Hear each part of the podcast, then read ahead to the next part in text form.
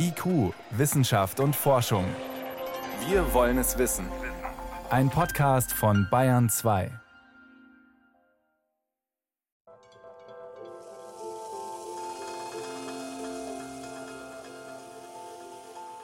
Das allgemeine Persönlichkeitsrecht umfasst als Ausdruck persönlicher Autonomie ein Recht auf selbstbestimmtes Sterben. Irgendwann kommt halt der Punkt, wenn man schon ein Leben lang gekämpft hat, wo man sagt, jetzt kann ich nicht mehr kämpfen und meine Menschenwürde ist einfach nicht mehr gegeben.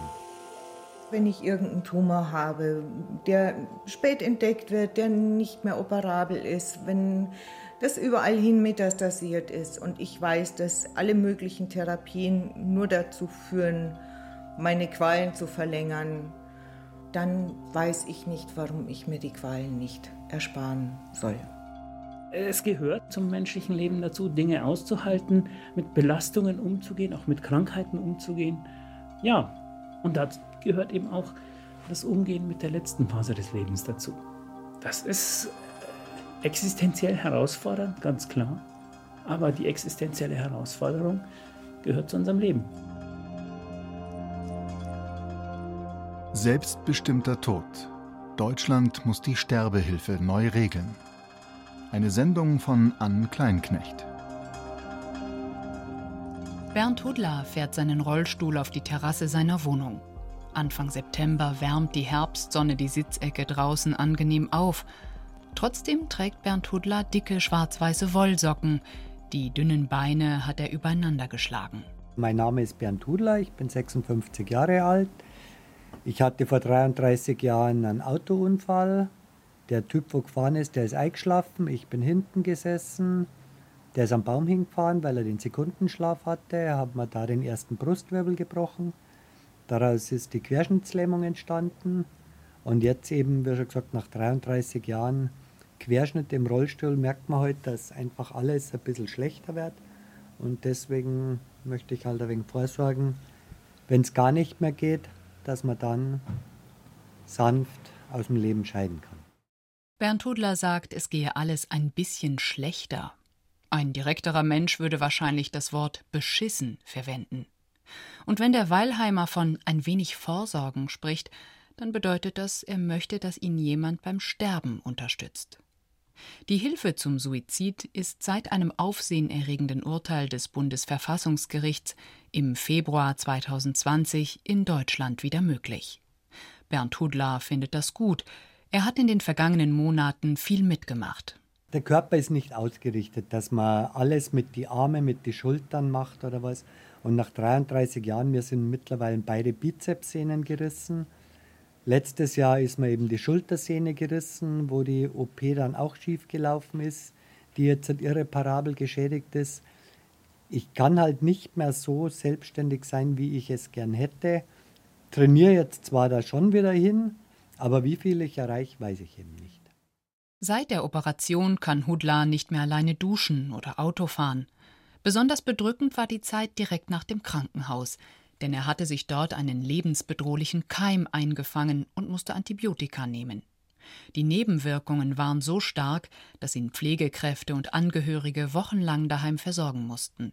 Meine Menschenwürde war mit Füßen getreten und ich bin eigentlich kein Weintyp. Aber so viel geworden wie in der Zeit habe ich noch nie. In der Zeit, wenn es schon gegangen wäre, glaube ich, wenn da professionelle Hilfe, hätte ich, glaube ich, gesagt, na, es reicht. Ich habe jetzt 33 Jahre hinter mir, es wird, es wird ja nichts besser. Es wird ja alles eigentlich immer schlimmer.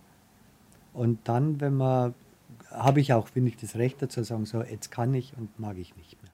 Bernd Hudler hätte damals seine Ärztinnen und Ärzte bitten können, ihn nicht weiter zu behandeln. Sie hätten ihm die Schmerzen genommen und ihn sterben lassen. Im Idealfall auf einer Palliativstation oder außerhalb der Klinik in einem Hospiz. Oder er hätte sich selbst das Leben nehmen können, was als Rollstuhlfahrer kein einfaches Unterfangen ist. Inzwischen hat er eine weitere Option. Er kann jemanden bitten, ihm beim Suizid zu helfen. Der assistierte Suizid ist seit Februar 2020 in Deutschland möglich.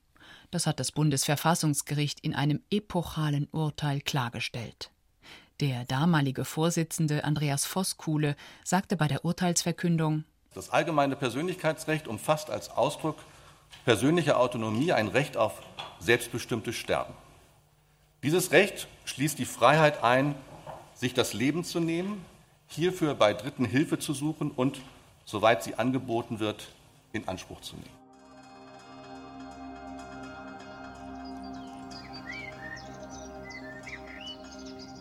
Ein Betroffener kann also zum Beispiel einen Angehörigen, Bekannten oder eine Ärztin bitten, ihm eine tödliche Substanz zu beschaffen. Das Gift muss man selbst nehmen, denn die Tötung auf Verlangen durch einen Arzt oder eine Sterbehelferin ist in Deutschland verboten. Weil der assistierte Suizid jetzt möglich ist, hat Bernd Hudler Gerhard Groß zu sich nach Weilheim eingeladen. Groß kennt sich aus mit allen Fragen rund um das Lebensende. Er arbeitet ehrenamtlich für die Deutsche Gesellschaft für Humanes Sterben. Die DGHS betont zwar, sie sei kein Sterbehilfeverein, und doch vermittelt die Organisation Ärztinnen und Ärzte, die bereit sind, Betroffenen beim Suizid zu helfen. Worauf Sie gerade warten, ist, dass sich jemand bei Ihnen meldet, im Regelfall ein Arzt bei Ihnen meldet, um mit Ihnen zu sprechen, Sie persönlich kennenzulernen. Zu sehen, was sind Sie für einer? Sind Sie, wie es so schön heißt, einwilligungsfähig? Wie denken Sie darüber? Sich sicher macht, dass das, was Sie vorab mal beschrieben haben, auch wirklich zutrifft.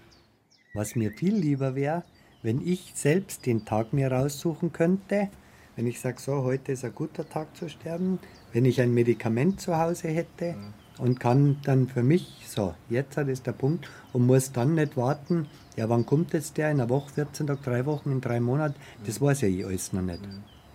Und das wäre natürlich jetzt meine Traumvorstellung, sage ich jetzt mal.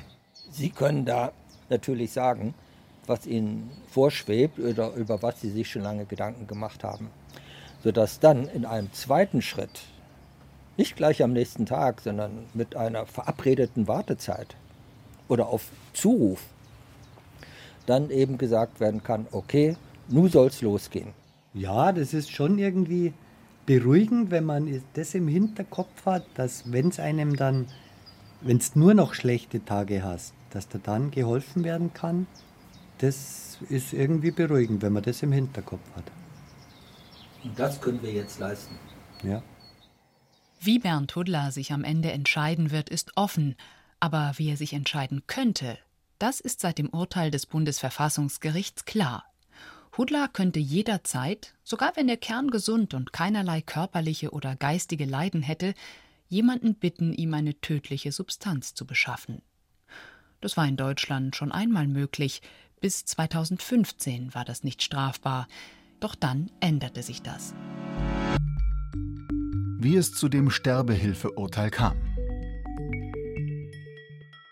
Es ist noch gar nicht so lange her, da durfte man lebensmüden Menschen in Deutschland helfen, sich umzubringen. Nicht indem man ihnen eine tödliche Substanz spritzte, aber man durfte sie beschaffen. Solange die Betroffenen das Gift selber zu sich nahmen, mussten Helfer nichts befürchten. Das änderte sich im Jahr 2011, zumindest für Ärztinnen und Ärzte. Damals untersagte die Bundesärztekammer den Medizinern, Hilfe zur Selbsttötung zu leisten. Ihre Aufgabe sei es, Menschenleben zu retten und nicht zu beenden. Daraufhin verboten zehn von 16 Landesärztekammern ihren Mitgliedern die Hilfe zum Suizid. Die Bayerische Landesärztekammer hat das nicht gemacht. In anderen Bundesländern gilt, Ärztinnen, die assistierten Suizid leisten, kann die Zulassung entzogen werden. Der ehemalige Hamburger Justizsenator Roger Kusch sagte dazu, alle Menschen sind irgendwann einmal krank. Jeder Mensch hat Ärzte, von denen er sich behandeln lässt. Und mein Hauptproblem mit dem derzeitigen Zustand unserer Gesellschaft ist, dass die Ärzte sich in Deutschland einen, wie sie es selbst bezeichnen, Ehrenkodex gegeben haben, der Sie selbst zu nicht ansprechbaren Personen in dieser schwierigen Frage macht. Der Patient, der am Ende seines Lebens verzweifelt ist, kann nicht zu seinem Arzt sagen, jetzt reicht es mir mit der Behandlung, bitte helfen Sie mir. Roger Kusch gründete 2009 den Verein Sterbehilfe Deutschland. Es war der erste Verein, der seinen Mitgliedern hierzulande gegen Geld den assistierten Suizid anbot. Innerhalb von sechs Jahren halfen Kusch und seine Mitarbeiter mehr als 250 Menschen bei der Selbsttötung, ohne Kontrolle von außen. Die Aktivitäten des Vereins waren vielen ein Dorn im Auge und mit der Hauptgrund dafür, dass der Gesetzgeber die Hilfe zum Suizid 2015 verboten hat. Vor fünf Jahren verabschiedete eine Mehrheit im Bundestag den Paragraphen 217 Strafgesetzbuch. Ab da wurde mit bis zu drei Jahren Gefängnis bestraft, wer jemandem geschäftsmäßig dabei half, sich das Leben zu nehmen. Das Gesetz sollte vor allem Sterbehilfevereinen das Handwerk legen.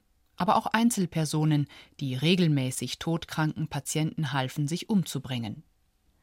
Und noch etwas hat die Hilfe zum Suizid in den vergangenen Jahren nahezu unmöglich gemacht. Das Betäubungsmittel Natriumpentobarbital, das sich als Substanz für den Suizid gut eignen würde, ist in Deutschland nicht zu haben. Sowohl der jetzige Gesundheitsminister Jens Spahn als auch sein Vorgänger Hermann Gröhe, beide CDU, weigern sich, das Mittel für die Selbsttötung freizugeben.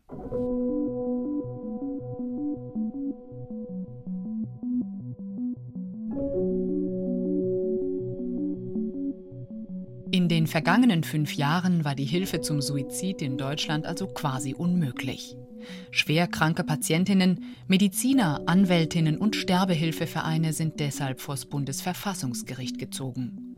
Mit dem Ergebnis, dass die Karlsruher Richter das Gesetz zum Verbot der Sterbehilfe in Deutschland im Februar 2020 kassiert haben. Verfassungsrichter Andreas Voskuhle sagte bei der Urteilsverkündung: Die Entscheidung des Einzelnen dem eigenen Leben entsprechend, seinem Verständnis von Lebensqualität und Sinnhaftigkeit, der eigenen Existenz ein Ende zu setzen, entzieht sich einer Bewertung anhand allgemeiner Wertvorstellungen, religiöser Gebote, gesellschaftlicher Leitbilder für den Umgang mit Leben und Tod und Überlegungen objektiver Vernünftigkeit. Sie bedarf keiner weiteren Begründung und Rechtfertigung, sondern ist im Ausgangspunkt als Akt autonomer Selbstbestimmung von Staat und Gesellschaft zu respektieren. Die Verfassungsrichter sind mit diesem Urteil viel weiter gegangen, als es sich die Kläger je erträumt hätten. Die Freiheit, die sie Sterbewilligen zugestehen, bedeutet allerdings nicht, dass der Gesetzgeber die Sterbehilfe nicht regulieren darf. Nur dürfen diese neuen Regeln die Hilfe zum Suizid nicht unmöglich machen, so die Richter.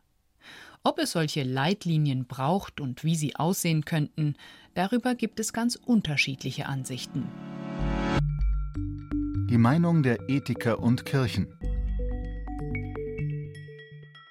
Darf man das überhaupt? Darf man sich das Leben nehmen und sich dabei von jemandem helfen lassen? Jeder und jede Betroffene muss das für sich selber klären, das hat der damalige Vorsitzende des Bundesverfassungsgerichts Andreas Voskuhle schon vor dem Urteil bei einer Anhörung klargemacht. Der Tübinger Medizinethiker Urban Wiesing erinnert sich. Als die Anhörung in Karlsruhe lief, begann er die Anhörung mit den Worten, es geht hier nicht um Ethik. Und da haben damals viele gestutzt und gesagt, ja, wieso, es geht hier nicht um Ethik, worum geht es denn sonst? Das ist doch eine ethisch hochbrisante Angelegenheit. Aus Sicht der Richterinnen und Richter geht es also bei der Frage um die Hilfe zum Suizid nicht um eine ethische Bewertung. Im Mittelpunkt steht einzig und allein die Würde der Betroffenen. Ganz auf dieser Linie argumentiert auch der Ethiker Urban Wiesing. Auch er plädiert dafür, die moralische Bewertung bei diesem Thema auszublenden. Dahinter steckt unsere feste Überzeugung, dass es in einer modernen, pluralen Gesellschaft mit Religionsfreiheit, mit unterschiedlichen Bekenntnissen, mit unterschiedlichen Wertvorstellungen verschiedene Möglichkeiten eines gelingenden Lebens und eines gelingenden Sterbens gibt.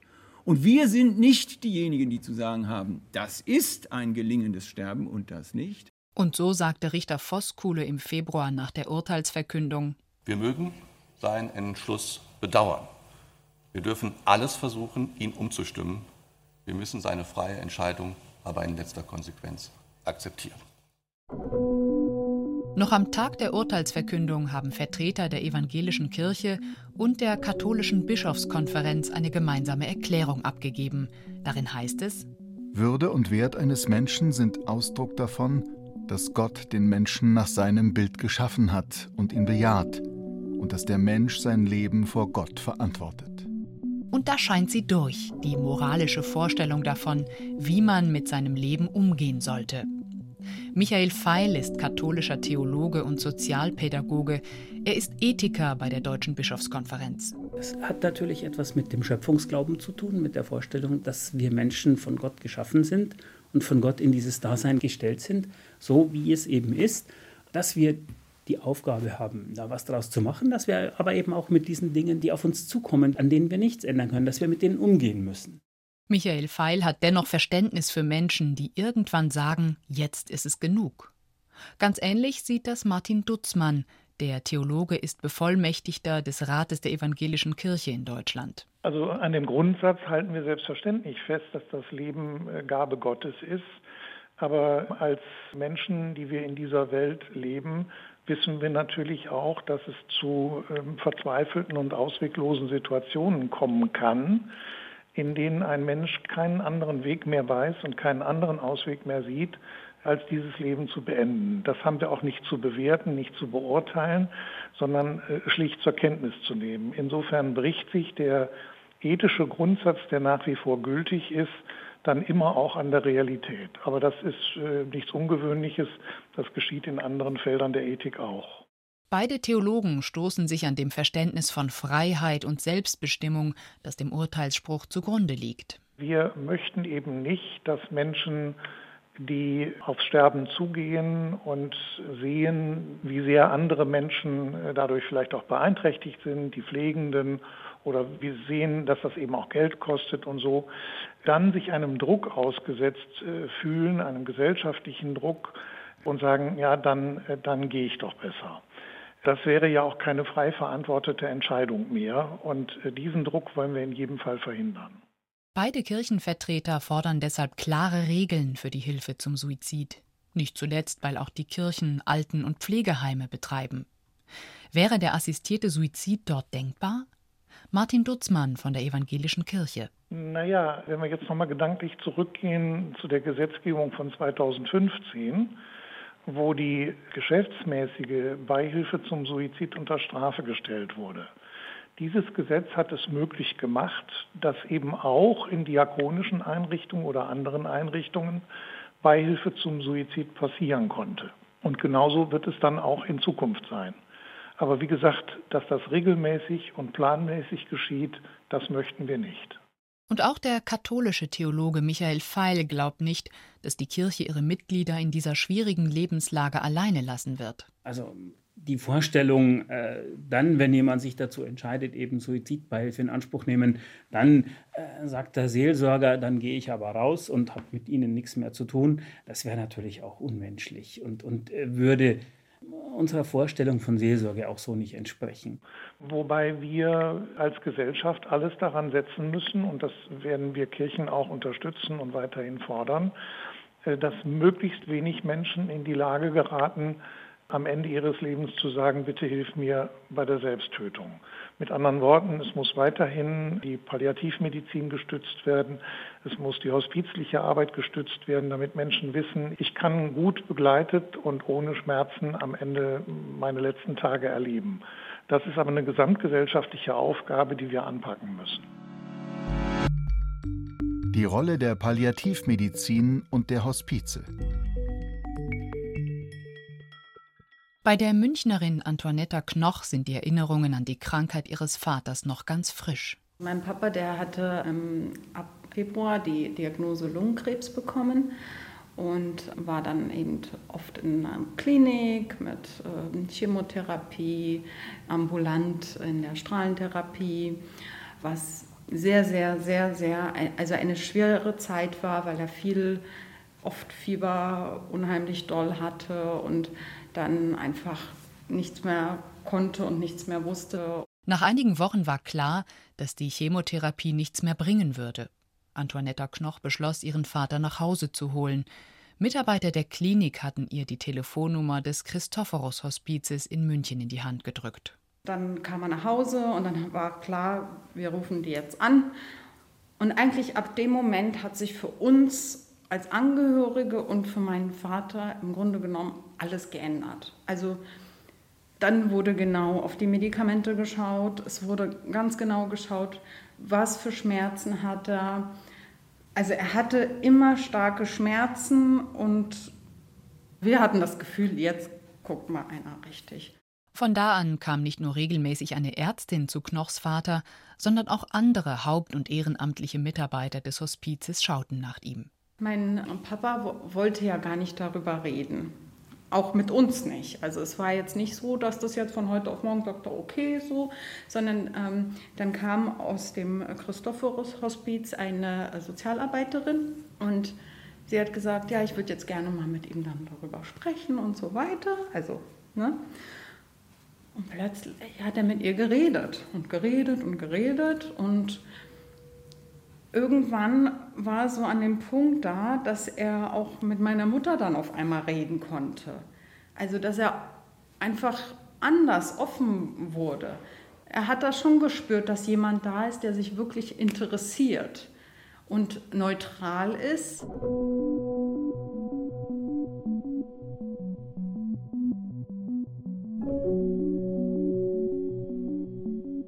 Das Münchner Christophorus Hospiz betreut im Jahr rund 1400 schwerkranke Patienten und ihre Familien daheim. Nur sehr wenige Betroffene werden stationär im Haupthaus an der Effnerstraße aufgenommen. Dort gibt es nur 16 Zimmer. Das lichtdurchflutete Gebäude ist ein letzter Rückzugsort für todkranke Patientinnen, erzählt Cornelia Kurt bei einer Führung durch das Hospiz. Ja, und hier ist unser schöner Garten, unsere schöne Oase über die wir sehr froh sind, dass wir sie haben. Es gibt so verschiedene Sitzecken, wo die Patienten, Bewohner und Angehörige sich einfach auch zurückziehen können. Und hier, das ist der Fluss der Erinnerung. Das ist äh, quasi ein Ritual im stationären Hospiz. Neben die Verstorbenen wird dann ein Stein gelegt, ein Isarstein, den die Angehörigen entsprechend gestalten können. Genau mit ganz persönlichen Sachen, manchmal ganz einfach, manchmal sehr aufwendig gestaltet. Und dieser Fluss dient der Erinnerung an den Menschen.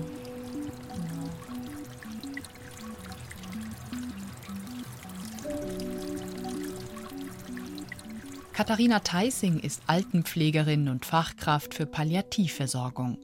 Sie betreut seit 15 Jahren Patienten im Christophorus Hospiz, das sie als einen ganz besonderen Ort erlebt mein Eindruck ist, also was ich ganz häufig erlebe, was, was die Menschen uns ähm, spiegeln, ist, dass wir Ruhe bieten. Tatsächlich einen Platz, wo man ankommen kann, gerade wenn man eine, eine Odyssee durch viele Kliniken rein in die Klinik, raus aus der Klinik, dann hier anzukommen und erstmal einfach zur Ruhe zu kommen. Hier will niemand was von den Menschen, sie müssen nichts, sie können schlafen so viel sie wollen, ähm, sie können einfach in, in Frieden hier sein. Während Palliativstationen im Krankenhaus Menschen nur kurze Zeit versorgen, ist das Hospiz als allerletzte Station im Leben einer schwerkranken Patientin gedacht. Schmerzen, Übelkeit oder Atemnot lindern, es sind die Symptome, die man hier behandelt. Teilweise mit sehr starken Schmerzmitteln, sogenannten Opiaten. Mit ihnen können einzelne Patienten in einen Schlaf sinken, aus dem sie, je nach Dosierung, nicht mehr aufwachen. Die Hospizbewegung hat seit den 1980er Jahren einen enormen Aufwind erfahren. So weit, dass heute sogar die Krankenkassen für die Versorgung aufkommen, auch wenn die daheim stattfindet. Trotzdem ist sie immer noch ausbaufähig, sagt Sepp Reischel, der Leiter des Christophorus Hospizes. Wir sind hier in einem stationären Hospiz. Wir haben in München gerade mal 28 stationäre Hospizbetten 28 in einer Stadt von 1,6 Millionen Menschen. Viele würden gerne in einem Hospiz sterben, haben gar keine Möglichkeit. Also was ist hier Selbstbestimmung? Was ist Selbstbestimmung in Situationen, äh, wo äh, Tausende auf Intensivstationen sterben, auf Normalstationen in Krankenhäusern und dort ganz wenig Unterstützung, wirklich auch palliativ Unterstützung, hospizliche Unterstützung wirklich äh, möglich ist momentan und vermittelt werden kann. Selbstbestimmt sterben. Selbst entscheiden, wann es Zeit ist zu gehen.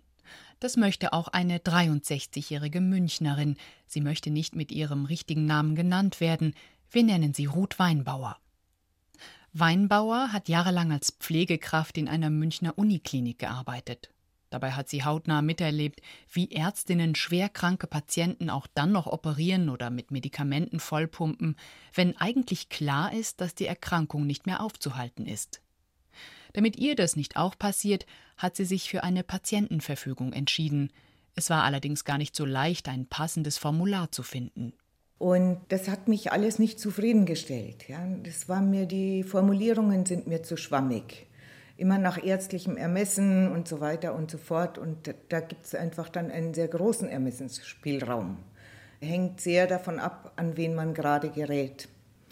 Und bei Dignitas hat mir gut gefallen, dass ich dort wirklich sehr genau formulieren kann. Dass ich sagen kann, ich will zum Beispiel nach 72 Stunden Beatmung will ich, dass abgestellt wird. Nach 72 Stunden Ernährungssonde raus mit dem Ding. Dass es eine Rechtsberatung gibt, auch für denjenigen, der mich dann vertritt, der eine Betreuungsverfügung hat. Mit ihrer Patientenverfügung vom Sterbehilfeverein Dignitas will Ruth Weinbauer den Klinikmitarbeitern schwierige Entscheidungen abnehmen. Das ist auch sehr belastend für die Ärztinnen und Ärzte, Pflegerinnen und Pfleger. Und ähm, ich finde für mich auch, ich habe die Verpflichtung, sehr klar vorher zu sagen, was ich möchte und was ich nicht möchte, um denen da aus der Klemme zu helfen. Und ich habe schon früher, als ich noch in der Pflege gearbeitet habe, Menschen erlebt, die Schicksale erlitten haben, wo ich mir gedacht habe, um Gottes Willen, das möchte ich nicht. Und dann ist da noch Ruth Weinbauers Familie. Ihre vier Kinder sollen im Fall der Fälle von lebensentscheidenden Fragen verschont bleiben. Weil ich nicht möchte, dass meine vier Kinder vor meinem Bett stehen und entscheiden müssen, was mit mir passiert. Weil ich das auch in meinem privaten Umfeld erlebt habe und als unglaublich belastend empfunden habe, weil ich erlebt habe, dass man sich da durchaus innerhalb der Familien auch entzweit. Ja, ich möchte das einfach nicht. Ich möchte nicht meine Kinder damit belasten. Und weil Ruth Weinbauer sich so viele Gedanken übers Lebensende gemacht und zahlreiche Was wäre wenn Fragen für sich beantwortet hat, hat sie auch über die Hilfe zum Suizid nachgedacht. Der Fall der Fälle wäre einfach, wenn ich eine Erkrankung habe, von der ich weiß, dass sie zum Tode führen wird, und zwar auf eine Art und Weise, die nicht schön ist, gibt es ja wirklich nun Unterschiede, dass ich dann die Möglichkeit habe zu sagen, nein, das tue ich mir nicht an, das schaffe ich nicht, das möchte ich nicht.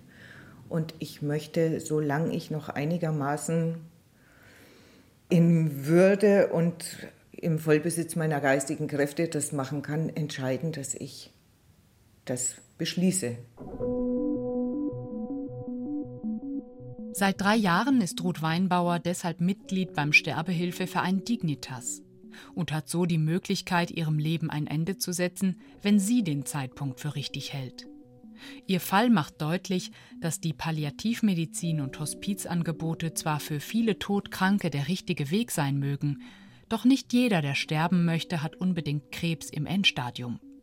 Und sogar wenn jemand todkrank ist, kann ihn niemand zwingen, die letzten Tage auf der Palliativstation zu verbringen, so die Richter.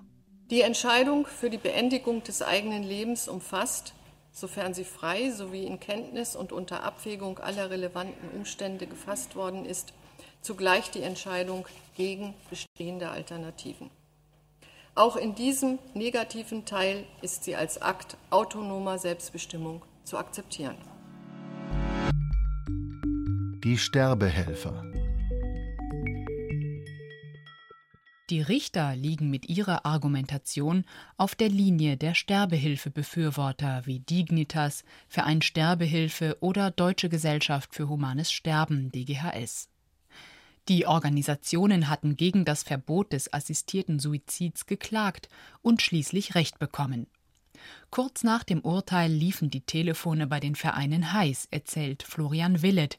Er ist Sprecher von Dignitas Deutschland mit Sitz in Hannover. Mit Stichtag 26.02. haben wir eigentlich angefangen, jetzt äh, Ärzte zu kontaktieren und Beziehungen zu Ärzten aufzubauen, um Freitodbegleitungen nun auch in Deutschland anbieten zu können. Willet war überrascht, wie viele Ärztinnen und Ärzte bereit waren, grundsätzlich mit dem Verein zusammenzuarbeiten. Bei Dignitas verschreiben die Mediziner ein tödliches Mittel und sind auch dabei, wenn ein Krankenpfleger einen Venenzugang legt. Den Tropf öffnen muss aber das Mitglied selbst. Wenn man sich jetzt mal in die Situation dieser Ärzte versetzt, dann äh, wird einem auch schnell klar, Mensch, die haben sowas ja noch nie gemacht, das durften sie ja bisher nicht machen. Das heißt, gerade jetzt sind wir in einer Phase, wo sehr viele Ärzte das zum allerersten Mal machen. Und auch viele Ärzte sind jetzt zurzeit selbst noch in diesem Prozess, sich darüber im Klaren zu werden, ob sie das wollen, ob sie das können. Nicht nur Dignitas hilft nun wieder seinen Mitgliedern beim Suizid, auch der Verein Sterbehilfe. Das ist die Organisation des ehemaligen Hamburger Justizsenators Roger Kusch mit Büros in der Schweiz und in Hamburg. Geschäftsführer Jakob Jaros. Wir haben seit Februar dieses Jahres ein paar hundert äh, Mitglieder dazu gewonnen und ich kann auch sagen, dass wir ein paar Fälle auch im Tode begleitet haben. Jaros rechnet damit, dass die Organisation bis zum Jahresende bis zu 100 Mitgliedern beim Suizid assistieren wird. Auch er ist deshalb auf Ärztinnen und Ärzte in Deutschland zugegangen. Also das System, wie wir arbeiten, ist äh, nach dem Vorbild des Schweizer Vereins Exit. Und alle unsere Suizidbegleitungen sind ärztlich assistiert. Das heißt, auch wenn der Arzt am Ende bei dem äh, Sterbeprozess nicht anwesend ist, kommen die Medikamente, die wir anwenden, von einem Arzt aus einer deutschen Apotheke. Und jedes Mitglied unseres Vereins wird ärztlich begutachtet. Es wird begutachtet, dass jedes Mitglied über die äh, freie Verantwortlichkeit verfügt. Diese Richtlinien hat sich der Verein selbst gegeben, denn gesetzliche Vorschriften für den assistierten Suizid gibt es in Deutschland seit der Urteilsverkündung keine. Es wird eine Audio- oder Videoaufnahme bei jedem Gespräch gemacht. Und das sind extra Schritte, die wir gehen, um den freien Wille des Mitglieds zu dokumentieren. Und in der Tat, nach einem Suizid wird es häufig von der Kriminalpolizei oder von der Staatsanwaltschaft auch nachgefragt. Entweder das psychiatrische Gutachten oder in Einzelfällen auch das Audio- oder Videogespräch, das wir aufgenommen haben.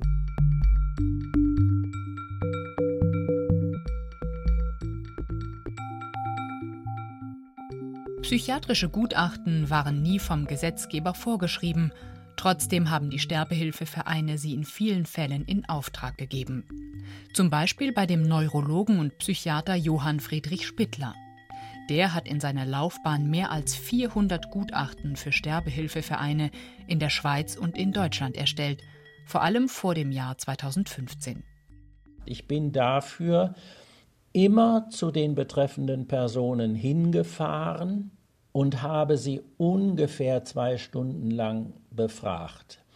Zwei Stunden mag für den einen oder anderen äh, sehr kurz erscheinen und ist äh, sicherlich auch eine begrenzte Zeit. Auf der anderen Seite muss man bedenken, die Menschen, die sich dazu entschließen, ihr Leben beenden zu wollen, aus den verschiedensten Gründen, die Menschen sind in ihren Überlegungen sehr weit fortgeschritten und sind bereit, sich einem äh, sich freundlich zuwendenden anderen Menschen zu öffnen.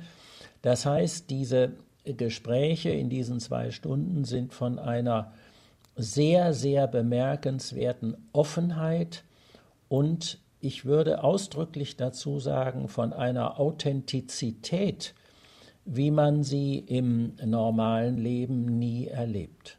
Seit die Sterbehilfe in Deutschland wieder möglich ist, hat Johann Spittler bereits mehreren Betroffenen ermöglicht, sich das Leben zu nehmen. Es gab Menschen, äh, die ich seit 2014, 2015 kannte, die teilweise auch den Kontakt gehalten haben und gehofft haben, dass das Bundesverfassungsgericht eine liberale Entscheidung trifft. Und die haben sich dann teilweise im März, April gemeldet und haben gesagt, äh, so, jetzt ist es doch wieder erlaubt, jetzt möchten wir. Darunter sind Menschen mit ganz unterschiedlichen Beweggründen, erzählt Spittler. Das eine war ein Mann mit der klassischen Lähmungskrankheit, die mich überhaupt an diese Tätigkeit herangebracht hat, der amyotrophen Lateralsklerose, die ja im Spätverlauf mit äh, Atemnöten einhergeht. Und dieser Mann hatte eine Lähmung des einen Armes, sodass der nicht mehr gebrauchsfähig war. Und der andere Arm verschlechterte sich deutlich, sodass er sagen konnte, es ist absehbar, dass ich die äh, Medikamente nicht mehr selber trinken kann. Und das war für ihn der Grund zu sagen, ich will jetzt nicht weiter abwarten, denn wenn ich mit beiden Armen gelähmt bin, dann kann ich nichts mehr machen und äh, das will ich um keinen Preis. Dann habe ich äh, jetzt kürzlich einen Patienten mit äh, fortgeschritten metastasiertem Karzinom gehabt, aber ich habe auch eine hochbetagte Frau mit besten äußeren Bedingungen gehabt, die mich über Jahre immer wieder äh, freundschaftlich kontaktiert hat und dann gesagt hat, jetzt will ich dieses Leben nicht mehr, auch äh, weit über 80. Johann Spittler ist für Transparenz. Wenn er Menschen beim Suizid unterstützt, dann läuft nebenbei eine kleine Kamera. Ich benachrichtige eben anschließend die Polizei.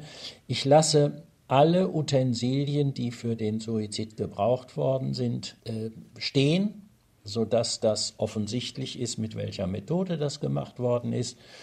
Und habe mittlerweile auch eine Reihe von Schriftstücken, also unter anderem ein erläuterndes Anschreiben an den äh, hinter den Ermittlungen stehenden Staatsanwalt, damit der etwas informiert wird, äh, was der Hintergrund meines Handelns ist. Theoretisch müsste Johann Spittler diesen ganzen Aufwand nicht betreiben. Er ist bis heute nicht vom Gesetzgeber vorgesehen. Aber da die aktive Sterbehilfe in Deutschland verboten ist, und Ärzte keine tödlichen Substanzen direkt verabreichen dürfen, schützt Spittler sich mit der Dokumentation auch selbst. Anders als die Vertreter vom Verein Sterbehilfe und von Dignitas würde sich Spittler klar definierte Rahmenbedingungen wünschen, ein neues Gesetz zur Sterbehilfe, damit Betroffene und Ärztinnen Klarheit darüber bekommen, was denn nun möglich ist und was nicht, und um Missbrauch zu verhindern. Um diese Regelung der Sterbehilfe wird gerade hinter den Kulissen gerungen. Wie ein neues Gesetz zur Sterbehilfe aussehen könnte. Eigentlich hatte Justizministerin Christine Lambrecht eine Neuregelung noch für diese Legislaturperiode angekündigt. Doch danach sieht es nicht aus, sagt der CDU-Abgeordnete Michael Brandt. Er hatte 2015 im Parlament eine fraktionsübergreifende Mehrheit zusammengetrommelt, die schließlich das Verbot der geschäftsmäßigen Sterbehilfe durchgesetzt hat. Jetzt müssen die Abgeordneten sich erstmal neu sortieren. Wir haben schon beim Gesetz 2015 aus gutem Grund fast zwei Jahre investiert, um im und außerhalb des Bundestages umfänglich mit Betroffenen, mit Fachleuten von der ethischen, der medizinischen und der rechtlichen Seite und vielen anderen einen breiten Konsens herzustellen, der ja am Ende im Bundestag auch sehr breit getragen wurde. Schwierig ist, dass das Verfassungsgericht diesen breiten Konsens mit seiner Entscheidung sozusagen in die Tonne tritt und dabei seiner eigenen Begründung auch noch ein halbes Dutzend Widersprüche liefert. Daraus kann man wirklich nur schwer einfache Schlussfolgerungen ziehen und deshalb brauchen wir auch dieses Mal ausreichend Zeit, um keine schweren, sozusagen tödlichen Fehler bei der Gesetzgebung zu machen und deshalb ist es so schwer. Die Mitglieder des Deutschen Ethikrats haben Mitte Oktober einen ersten öffentlichen Gedankenaustausch zur Sterbehilfe organisiert. Offizielle Empfehlungen stehen aber noch aus. Und auch Gesundheitsminister Spahn hält sich bislang mit Vorschlägen zurück. Sein Ministerium sichtet schon seit Monaten Stellungnahmen verschiedener Verbände zu dem Thema, bislang ohne Ergebnis. Denn die Aufgabenstellung der Richter ist nicht ohne. Der Staat soll die Hilfe zum Suizid grundsätzlich ermöglichen gleichzeitig aber Missbrauch verhindern. Doch der Karlsruher Richter Andreas Voskuhle gibt in der Urteilsbegründung auch Hinweise darauf, wie der assistierte Suizid geregelt werden könnte. Zum Schutz der Selbstbestimmung über das eigene Leben steht dem Gesetzgeber in Bezug auf organisierte Suizidhilfe ein breites Spektrum an Möglichkeiten auf. Sie reichen von prozeduralen Sicherungsmechanismen, etwa gesetzlich festgeschriebener Aufklärungs- und Wartepflichten, über Erlaubnisvorbehalte die die Zuverlässigkeit von Suizidhilfeangeboten sichern, bis zu Verboten besonders gefahrträchtiger Erscheinungsformen der Suizidhilfe. Diese können auch im Strafrecht verankert oder jedenfalls durch strafrechtliche Sanktionierung von Verstößen abgesichert werden. Auch das Berufsrecht der Mediziner und Apotheker sprechen die Richter an und schlagen vor, es so anzupassen, dass diese Berufsgruppen die Möglichkeit haben, Sterbewillige zu unterstützen. Und schließlich geht das Gericht, zumindest indirekt, auf das tödliche Betäubungsmittel Natriumpentobarbital ein, in dem es ganz allgemein vorschlägt, das Betäubungsmittelrecht zu ändern. Diese Vorschläge stoßen auf ganz unterschiedliche Reaktionen. Da gibt es zum einen die, die überhaupt keinen Grund sehen, die Hilfe zum Suizid neu zu regeln. Dazu gehören Dignitas und der Verein Sterbehilfe. Dignitas-Sprecher Florian Willet argumentiert, allzu starke Restriktionen könnten Menschen in einen einsamen Suizid treiben.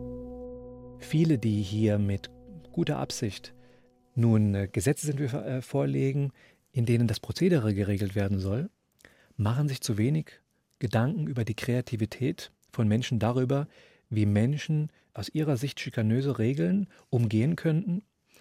Und äh, man treibt hier Menschen in die Suizidversuche hinein. Komplett anderer Meinung ist dagegen Winfried Hardinghaus, der Vorsitzende des Deutschen Hospiz- und Palliativverbands.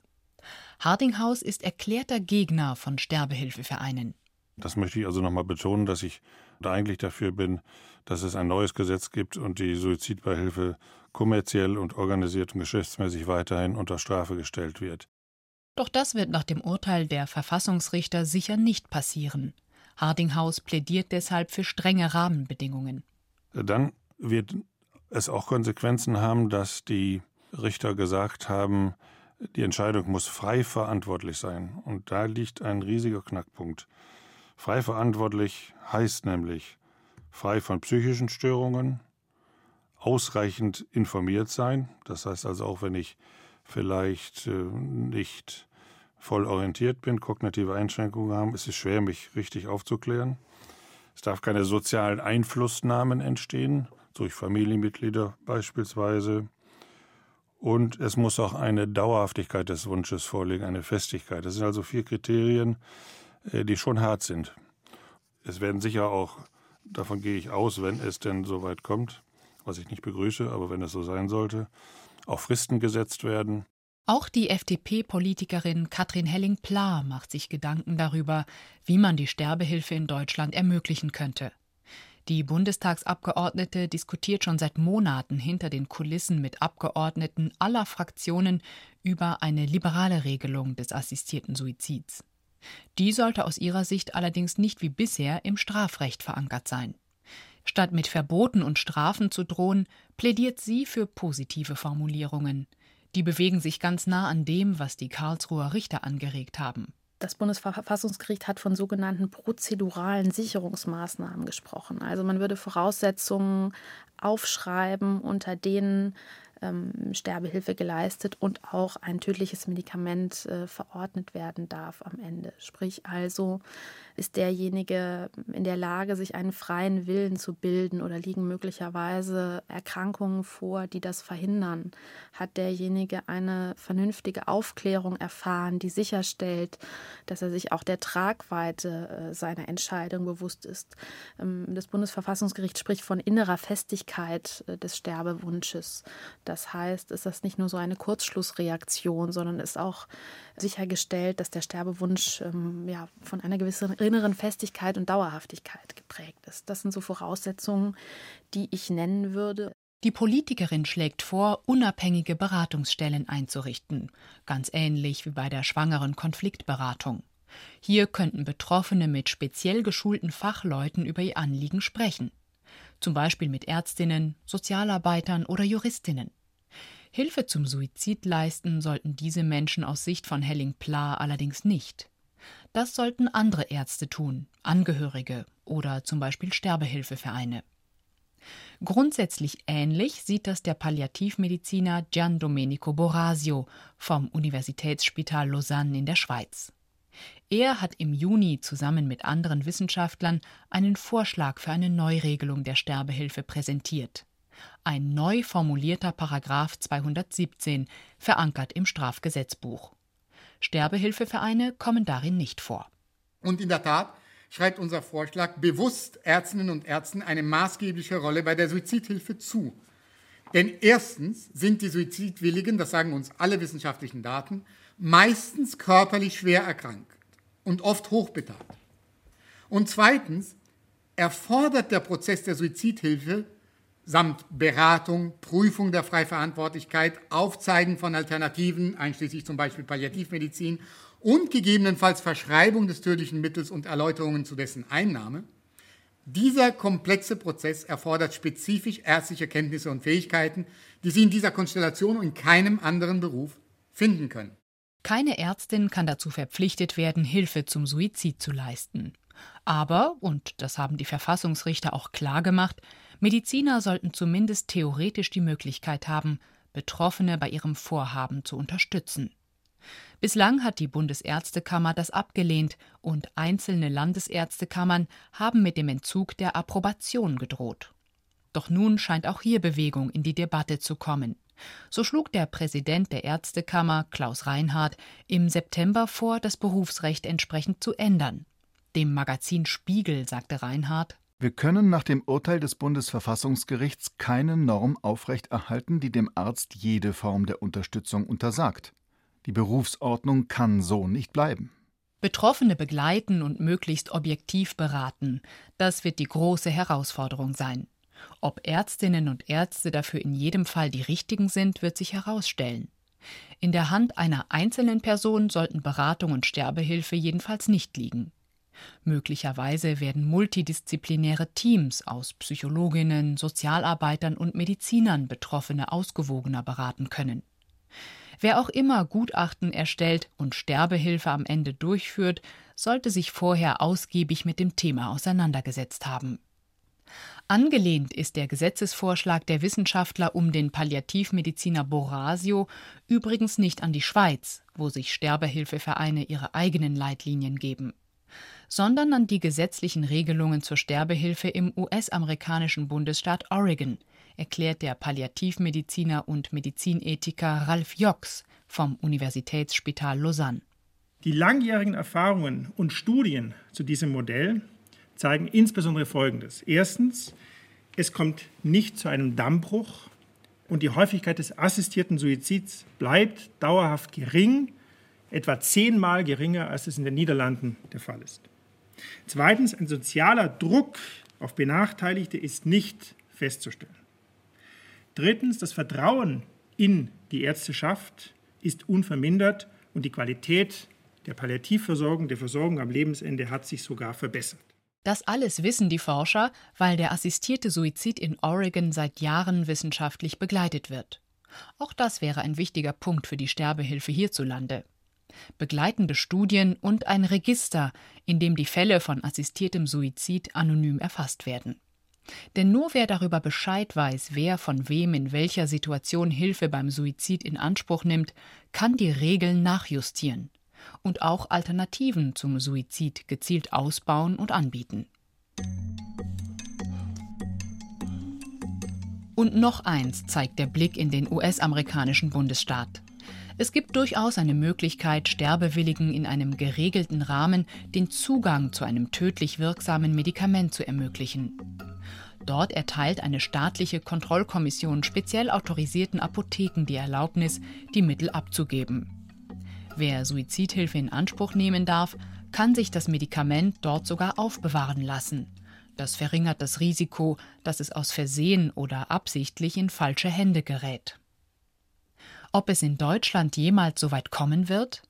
Noch untersagt Gesundheitsminister Spahn dem Bundesamt für Arzneimittel und Medizinprodukte, das Betäubungsmittel Natriumpentobarbital herauszugeben. Und das, obwohl das Bundesverwaltungsgericht die Abgabe für eine besonders schwerkranke Patientin für zulässig erklärt hat, sagt die FDP-Abgeordnete Katrin Helling-Pla. Das führt jetzt dazu, dass seit 2017 schon, dass schwer und unheilbar Kranke ähm, einen Antrag stellen auf ein tödliches Medikament. Und ähm, schon vorher klar ist, dass all diese Anträge abgelehnt werden. Die Betroffenen müssten dann jetzt klagen, müssen sich vor das Bundesverwaltungsgericht wieder hochklagen und würden dann vermutlich wieder ein entsprechendes Recht zugesprochen bekommen. Und ich finde einfach, dass es einem Rechtsstaat nicht würdig ist, dass so mit den Menschen hier umgegangen wird, denn es gibt nun mal höchstrichterliche Rechtsprechung und die sollte in gleichgelagerten Fällen und muss in gleichgelagerten Fällen auch Anwendung finden. Ob Jens Spahn seine ablehnende Haltung noch lange beibehalten kann, ist fraglich. Seit dem Urteil der Verfassungsrichter steigt der Druck, meint der Medizinrechtler Jochen Taupitz. Das Bundesverwaltungsgericht hatte die Pflicht zum zur Verfügung stellen eines tödlich wirkenden Medikaments nur für den Fall schweren körperlichen Leids bejaht. Und das Bundesverfassungsgericht hat ja ausdrücklich gesagt, auf den entsprechenden Gesundheitszustand, Krankheitszustand des Suizidwilligen kommt es nicht an. Also mit anderen Worten, äh, ich kann mir politisch nicht vorstellen, dass Herr Spahn diese Blockadehaltung gegenüber der Rechtsauffassung des Bundesverwaltungsgerichts noch lange aufrechterhalten kann. Gesundheitsminister Spahn wollte sich auch auf mehrere Anfragen hin dazu nicht äußern. Jetzt bleibt abzuwarten, ob die Abgabe solcher Medikamente demnächst in einem Gesetz zur Sterbehilfe geregelt wird oder ob Mediziner und Sterbehilfevereine wie bisher auf eigene Rezepturen setzen werden.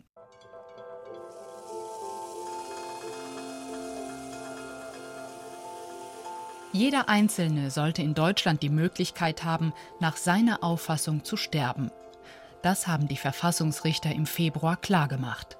Die Hilfe zum Suizid, die jetzt wieder möglich ist, ist aber nur ein einzelner kleiner Baustein in dieser Frage. Wer selbstbestimmt sterben möchte, hat auch andere Möglichkeiten, sein Schicksal in die Hand zu nehmen.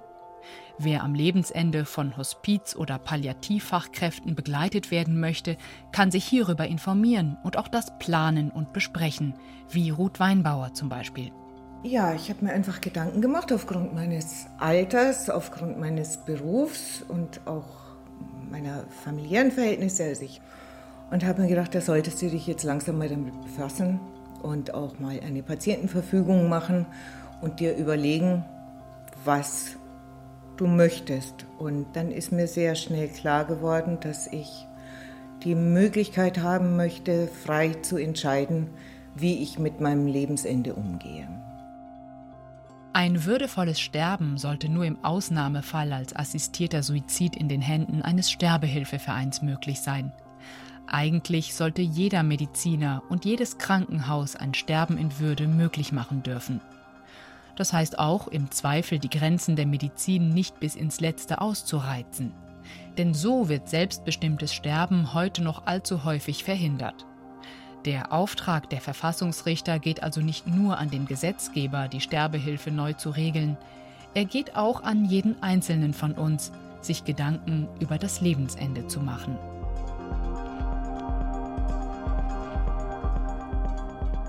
Selbstbestimmter Tod. Deutschland muss die Sterbehilfe neu regeln. Eine Sendung von Ann Kleinknecht. Es sprachen die Autorin und Yajimai. Ton und Technik Regine Elbers. Regie Rainer Schaller. Redaktion Jan Tuczynski. Produktionsjahr 2020.